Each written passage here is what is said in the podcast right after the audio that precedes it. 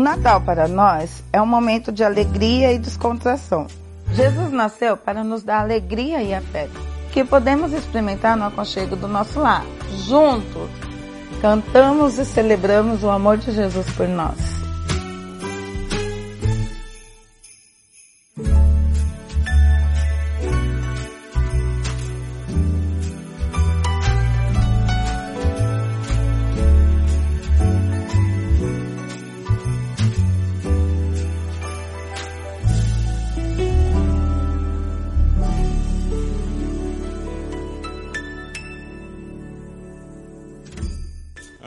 Terceiro domingo do advento. Estamos nos preparando na expectativa da celebração da chegada do nosso Salvador. Amém? Hoje eu quero convidar você a abrir a sua Bíblia lá em Mateus 2.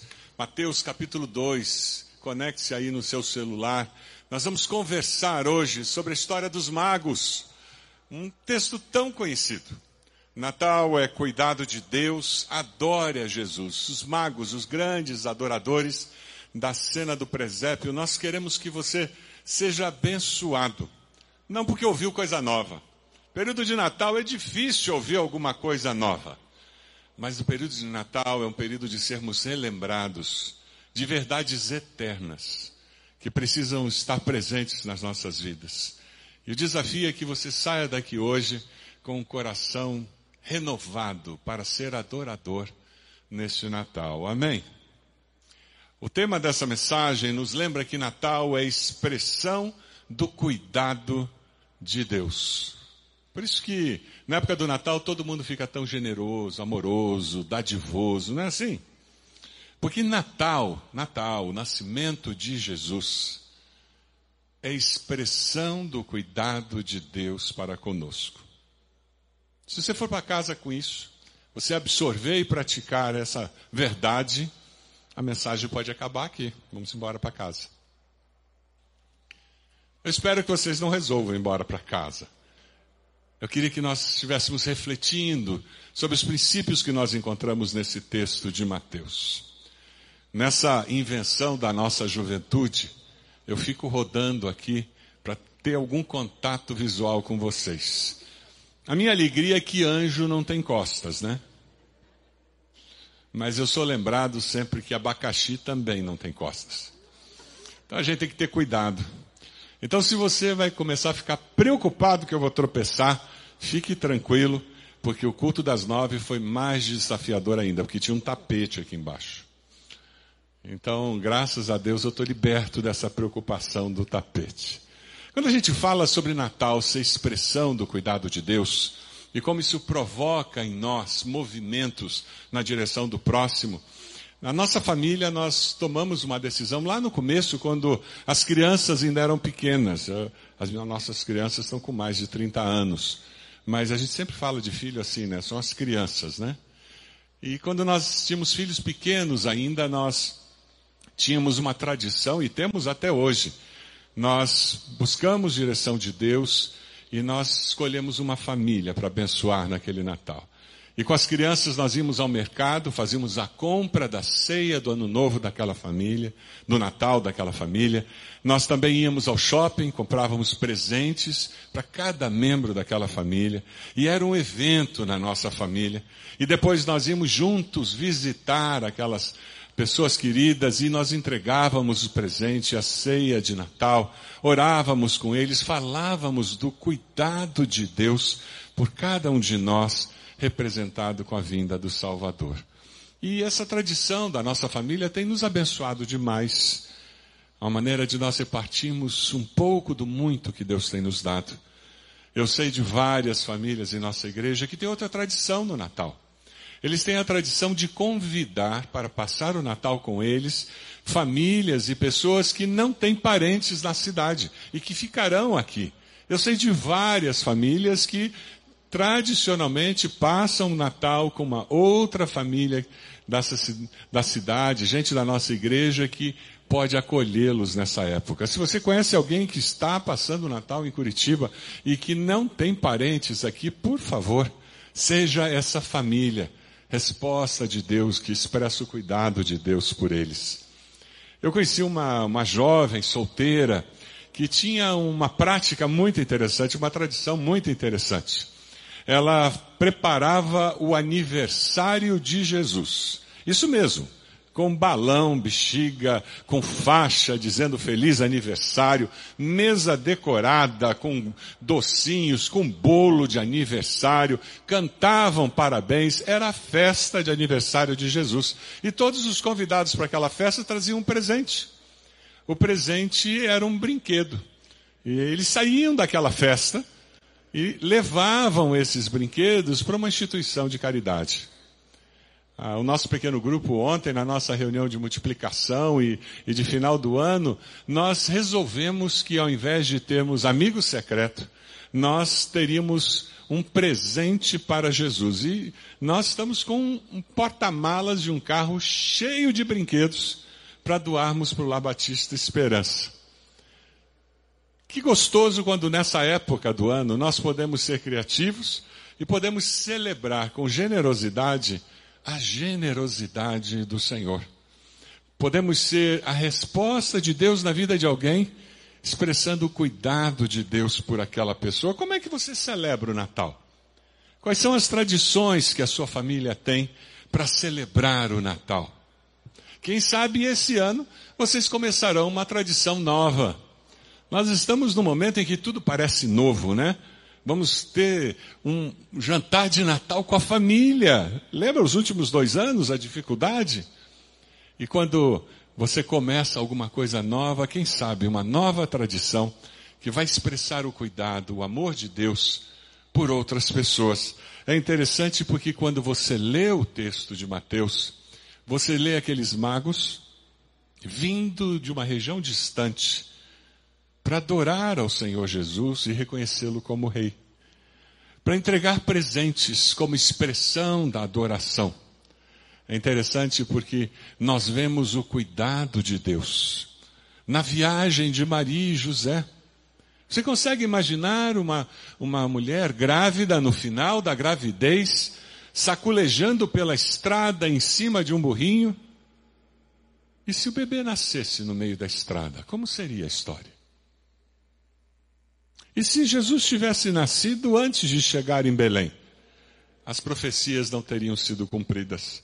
Nós não estaríamos aqui celebrando o Natal como estamos agora.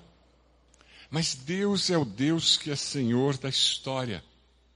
E Ele vai se manifestar nesse processo. É interessante que aqueles magos, eles vêm e eles são chamados de magos ou de reis magos, porque eram sábios da época.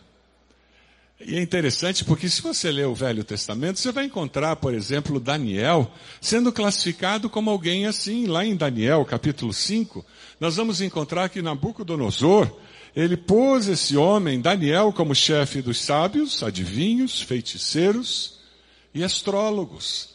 Esses eram os magos, os reis magos que vieram para adorar Jesus. Quando nós vemos a imagem do presépio, normalmente nós encontramos os pastores, a manjedoura, os magos, né? E é importante nós sabermos que ali você tem uma versão condensada de um evento histórico que nós não sabemos quanto tempo levou para acontecer. São Francisco de Assis, quando em 1223, ele tem a ideia de criar o primeiro presépio para ajudar os camponeses a entenderem o que aconteceu naquele primeiro Natal ele não estava pensando em cronologia, ele estava pensando em juntar os fatos principais da narrativa bíblica. E nesses fatos principais tinha uma manjedoura, tinha pastores e tinham magos. Mas na verdade nenhum de nós sabe quantos magos eram. Dê uma olhadinha no texto. O texto não fala que eram três magos. O texto fala que eram três presentes. Isso é garantido. E ninguém viaja uma viagem tão longa, tão distante, sozinhos. Toda a imagem que nós temos dos magos é três camelos e três magos, não é verdade? Eles criaram um alvoroço imenso em Jerusalém e depois em Belém, porque era uma comitiva. Era um grupo grande de pessoas, de servos, de animais que vieram juntos. Mas eram três presentes que tinham sido dados a Jesus. E eles podem ter chegado a tempo de ver a manjedoura, ou quem sabe chegaram depois, o que é o mais provável. O fato do rei Herodes, que foi colocado pelos romanos para controlar politicamente aquela região, mandar matar crianças de dois anos para baixo, nos faz pensar que talvez, pelas contas da conversa de Herodes com os magos, Jesus não tivesse nascido ontem ou semana passada. Como eu disse, São Francisco queria didaticamente criar uma imagem do que aconteceu com a chegada do Salvador. A Palestina, dominada pelos romanos, sofreu uma, uma baixa muito grande pela ação de um político que decidiu matar as crianças. Belém tinha aproximadamente mil habitantes naquela época. Provavelmente umas 20 crianças com menos de dois anos. É por isso que o profeta fala de choro, lamento, dor, quando ele fala do que aconteceria na cidade de Belém, na chegada do Messias. Quando nós celebramos o Natal, nós temos que adorar a Deus, porque no meio de todas essas circunstâncias, Deus respondeu aos anseios da nossa alma. E Deus deseja usar você para ser resposta dele na vida de pessoas nesse período de Natal. O texto ali em Mateus, versículo 1 diz: Depois que Jesus nasceu em Belém da Judéia, nos dias do rei Herodes, magos vindos do Oriente chegaram a Jerusalém e perguntaram: Onde está o recém-nascido, rei dos judeus? Vimos a sua estrela no Oriente e viemos a adorá-los. Eles viram a estrela lá no Oriente e vieram adorar. Eles conheciam as profecias e vieram adorá-lo. Quantos viram aquela estrela no céu brilhando? Multidões. Apenas os magos viram aquela estrela com significado. Apenas os magos viram aquela estrela com significado. Isso acontece conosco. Você pode participar desse culto, ficar até o final e não ver a luz de Deus com significado. Não ser tocado pelo Espírito de Deus, não ser transformado pelo poder do Espírito. Assim como muitos viram a estrela, mas era mais uma estrela. Você pode sair hoje daqui dizendo: foi mais um culto. Foi mais um culto de Natal. Quantos cultos com mensagem de Natal você já participou? O nosso coração, quando é coração de adorador, vê as coisas, percebe as situações, ouve a mensagem de Deus com significado. Meu desejo é que nesse tempo de Natal, mais do que nunca, depois desse tempo de pandemia que nós enfrentamos, que nós possamos ver a estrela de Belém com significado, ouvir a voz de Deus. Mateus 5 fala sobre brilho de uma maneira muito aplicada à nossa vida. O Senhor Jesus diz assim: brilhe a luz de vocês diante dos homens, para que vejam as suas boas obras e glorifiquem ao Pai de vocês que está nos céus. O que você vai fazer durante esse tempo de Natal que vai brilhar como uma estrela e fazer com que pessoas sejam atraídas a Jesus? Porque você é a resposta de Deus na vida delas. Quem sabe a ceia de Natal? de uma família. Quem sabe você fará com que o Natal daquelas crianças seja mais alegre. Quem sabe aquelas crianças do seu condomínio terão uma festa de aniversário de Jesus, promovida pela sua família, com bolo, brigadeiro, salgadinho, bexiga e brincadeiras e uma história muito singela sobre o aniversariante. Como nesse Natal você brilhará atraindo pessoas para Jesus. De que maneira você pode ser usado por Deus para que mais pessoas o conheçam e digam que Ele é o Rei, é o Rei e é Deus e merece ser adorado.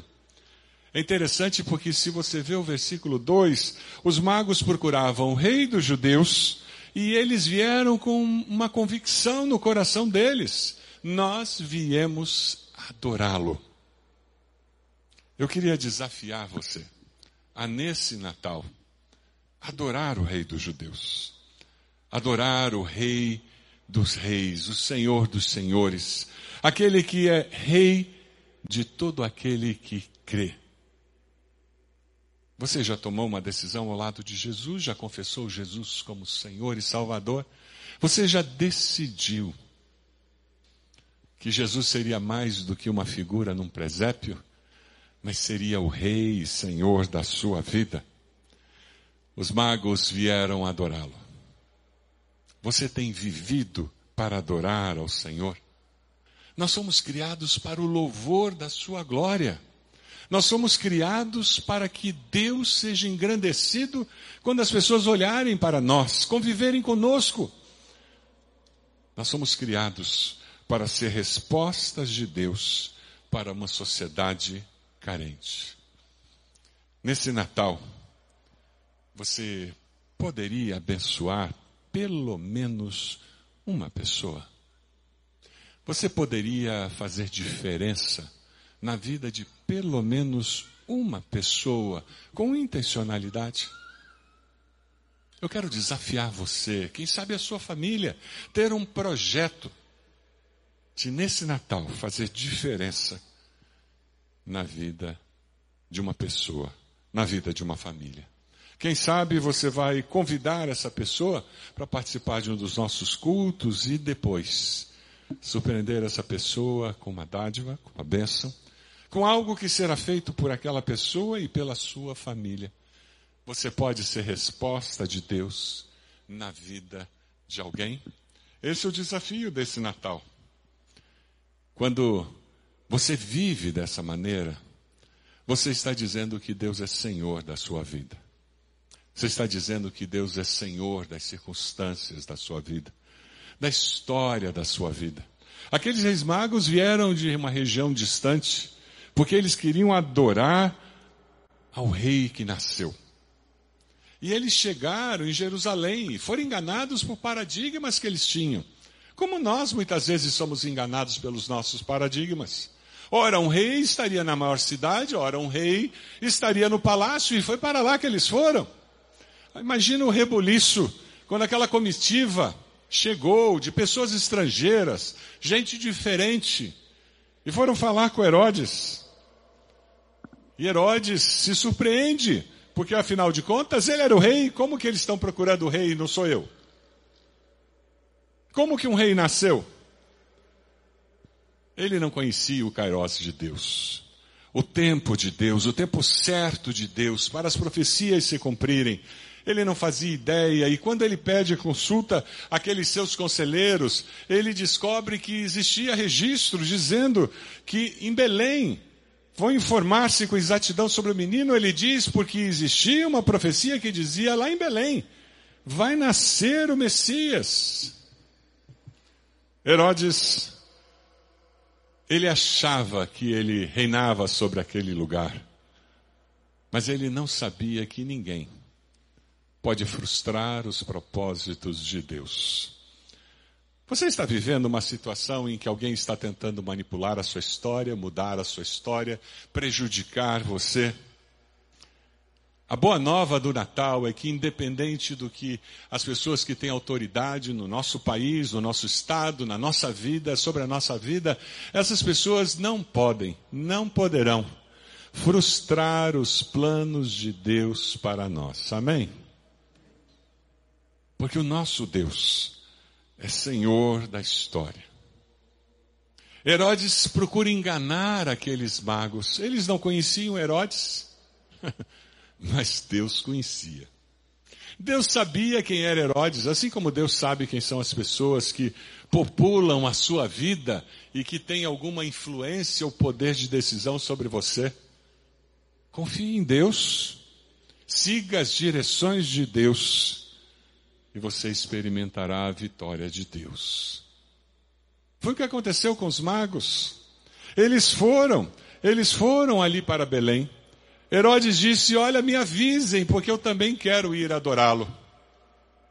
Aqueles magos, no versículo 12 aparece, tendo sido advertidos em sonho, para não voltarem a Herodes, retornar à sua terra por outro caminho. Quando alguém tentar prejudicar você, o Senhor que é Senhor da história da sua vida, que tem uma vontade que é boa, perfeita e agradável, Vá aos pés desse Senhor e confie, porque o Senhor lutará as suas lutas. Amém? É com essa segurança que nós vivemos. Os magos foram por outro caminho, Herodes ficou furioso, e é quando ele manda que as crianças sejam mortas. Mas Deus continua sendo Senhor da história. Mesmo com todas aquelas circunstâncias adversas. E nós vivemos numa vida imperfeita, num mundo imperfeito, porque nós somos imperfeitos. Nós sofremos as consequências das nossas decisões, das decisões de outras pessoas, mas Deus continua sendo Senhor da história. O segredo da vida cristã, para se viver uma vida cristã saudável, é confiar na soberania inabalável de Deus. Você tem confiado no Senhor, mesmo quando as circunstâncias ficam adversas, mesmo quando é difícil confiar, você tem dito, Senhor, se possível, passa de mim esse cálice, mas Senhor, eu quero que a sua vontade seja confirmada nos meus dias. Quem vive como adorador, como aqueles magos, pode encontrar os Herodes da vida pelo caminho, pode até perder de vista a estrela que os guiava, mas eles sempre retornam para a fonte de confiança, sempre voltam a colocar seus pés sobre a rocha. E quem sabe foi para isso que Deus trouxe você hoje aqui para que você retorne para os caminhos do Senhor. Para que você volte a enxergar a estrela com significado. Para que arrependido você diga: Eu preciso, eu preciso voltar para estar em comunhão com Deus e com o povo de Deus. No versículo 10, quando os magos voltam a ver a estrela, eles ficam admirados. E o texto diz que encheram-se de júbilo. Essa é a alegria de retomar a direção divina. Alegria de voltar para os caminhos do Senhor. E o verso 11 tem aquela cena que nós estamos tão acostumados a ver.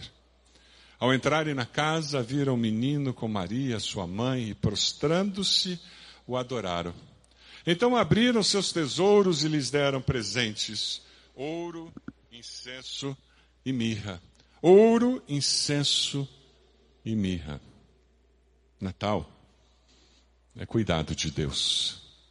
Deus é soberano na história. A família de Jesus precisaria de sustento quando fugissem para o Egito. E aqueles magos trouxeram ouro, que foi muito bem-vindo na fuga para, como exilados no Egito, eles tivessem sustento. Mas o ouro significa um reconhecimento de que Jesus é o Rei dos Reis. O incenso é um presente de adoração usado no templo. É um reconhecimento profético de que Jesus é o sumo sacerdote, é o maior sacerdote de todos, é aquele que vai interceder por nós diante de Deus. Mirra é uma anunciação profética do que aconteceria com aquele bebê. Mirra era usada para o sepultamento dos mortos.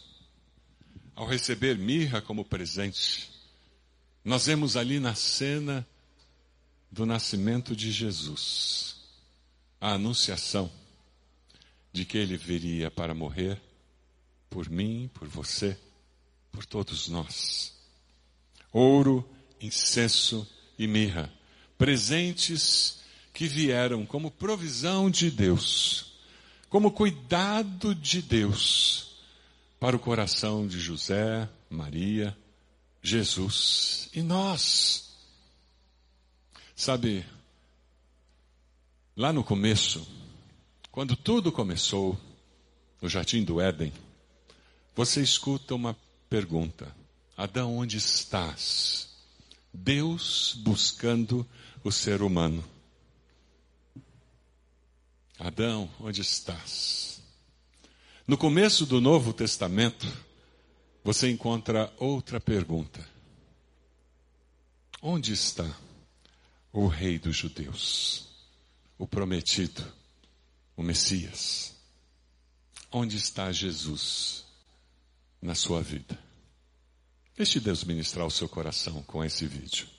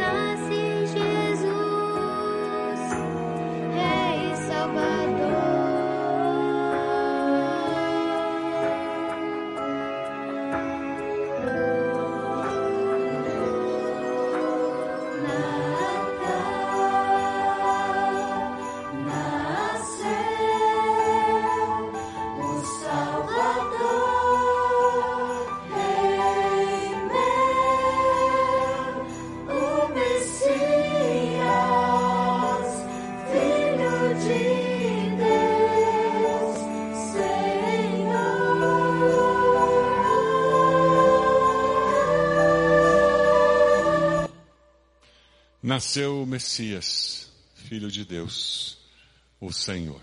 Você pode abaixar sua cabeça? Momento para você conversar com Deus. Quem sabe você vai dizer para mim, pastor, eu nunca tomei uma decisão confessando Jesus como Senhor e Salvador. Eu tenho celebrado vários natais, mas na minha vida, eu nunca me arrependi dos meus pecados e confessei Jesus como Senhor e Salvador. Eu quero convidar você a fazer uma oração. É um desafio de fazer uma oração que mudará a história da sua vida. e mudará para melhor. Diga assim: Senhor meu Deus, fale isso. Eu me arrependo dos meus pecados. Eu reconheço que Jesus veio, viveu e morreu. Diga isso para o Senhor. Para me dar vida e vida eterna. Eu confesso Jesus como meu Senhor e Salvador. Eu entrego a minha vida ao Senhor. Enquanto todos estão orando, você fez essa decisão? Onde você está? Levante a sua mão bem alto. Graças a Deus. Deus abençoe. Deus abençoe. Mais alguém, levante sua mão bem alto. Onde você está? Para que nós possamos orar por você. Graças a Deus. Pode abaixar mais alguém? Graças a Deus. Aquele casal já vi. Mais alguém? Levante sua mão bem alto dizendo: Eu quero, eu quero viver um Natal diferente, eu quero viver uma vida nova, diferente. Mas alguém fez essa decisão? Levante sua mão, onde você está? Com esse gesto dizendo: Eu quero esse Jesus. Quem sabe a decisão que você toma hoje é voltar para a comunhão dos irmãos, voltar para a sua igreja, voltar para um pequeno grupo. Deus falou o seu coração. Você precisa voltar a ver a estrela brilhando. Onde você está? Levante sua mão dizendo, pastor, eu tomei essa decisão, eu vou voltar. Você pode levantar sua mão onde você está? Nós gostaríamos de orar. Graças a Deus, graças a Deus. Pode abaixar, já vi aquele jovem. Mais alguém? Onde você está? Levante sua mão bem alto, dizendo, pastor, eu, eu estou voltando para a comunhão. Eu quero me batizar, eu quero seguir ao Senhor através do batismo. Tempo de decisão. Fique de pé onde você está, por gentileza. Nós vamos começar a cantar. Cantar uma música de adoração. Enquanto nós adoramos ao Senhor, eu queria convidar a você que levantou sua mão, que tomou uma decisão hoje. Você poderia fazer a gentileza de vir até aqui à frente? Nós temos pastores, nós temos irmãs que estarão orando, abençoando sua vida. Nós gostaríamos de chegar mais perto de você. Você pode sair do seu lugar e vir para cá. Nós vamos começar a cantar. Enquanto cantamos, peça licença à pessoa que está ao seu lado e venha até aqui. Nós queremos orar com você. Vamos cantar todos juntos.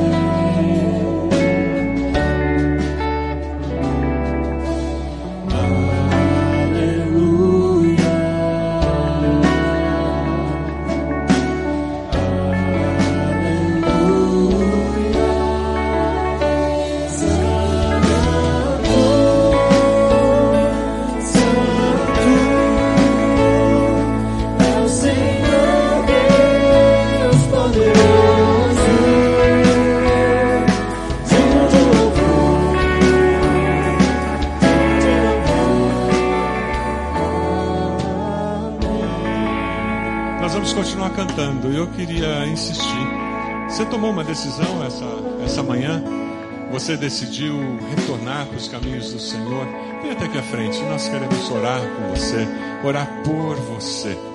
Se você aceitou Jesus, faça o mesmo. Mas se Deus colocou no seu coração que você vai abençoar uma pessoa ou uma família nesse Natal, e essa é uma decisão que você está tomando, ajoelhe-se aí onde você está. Dessa forma, manifestando uma decisão interior, algo que Deus falou com você durante esse culto. Eu quero sim ser resposta de Deus na vida de alguém. Eu quero abençoar uma família.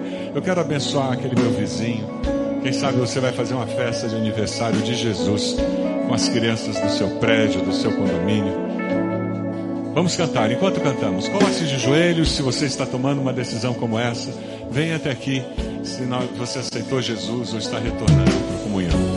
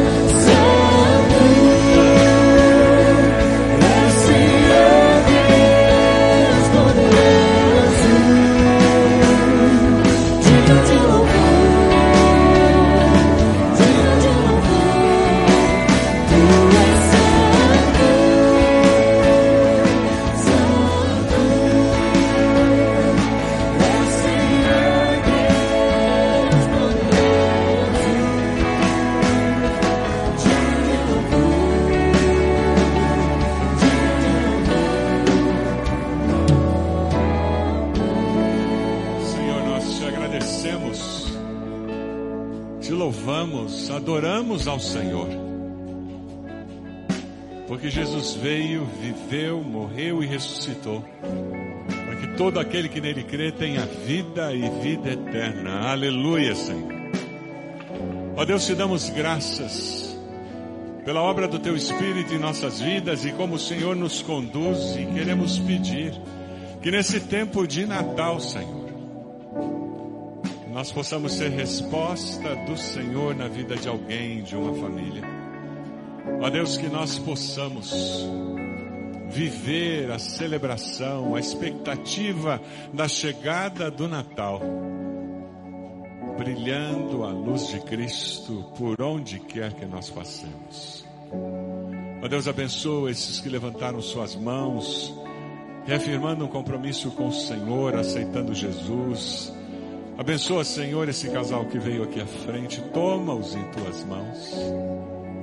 Ó Deus, nos leve com essa certeza de que o Senhor é soberano da história das nossas vidas e que o Senhor deseja que nós vivamos com paz por sabermos em quem temos crido. No nome de Jesus que nós oramos. Amém, Senhor. Amém.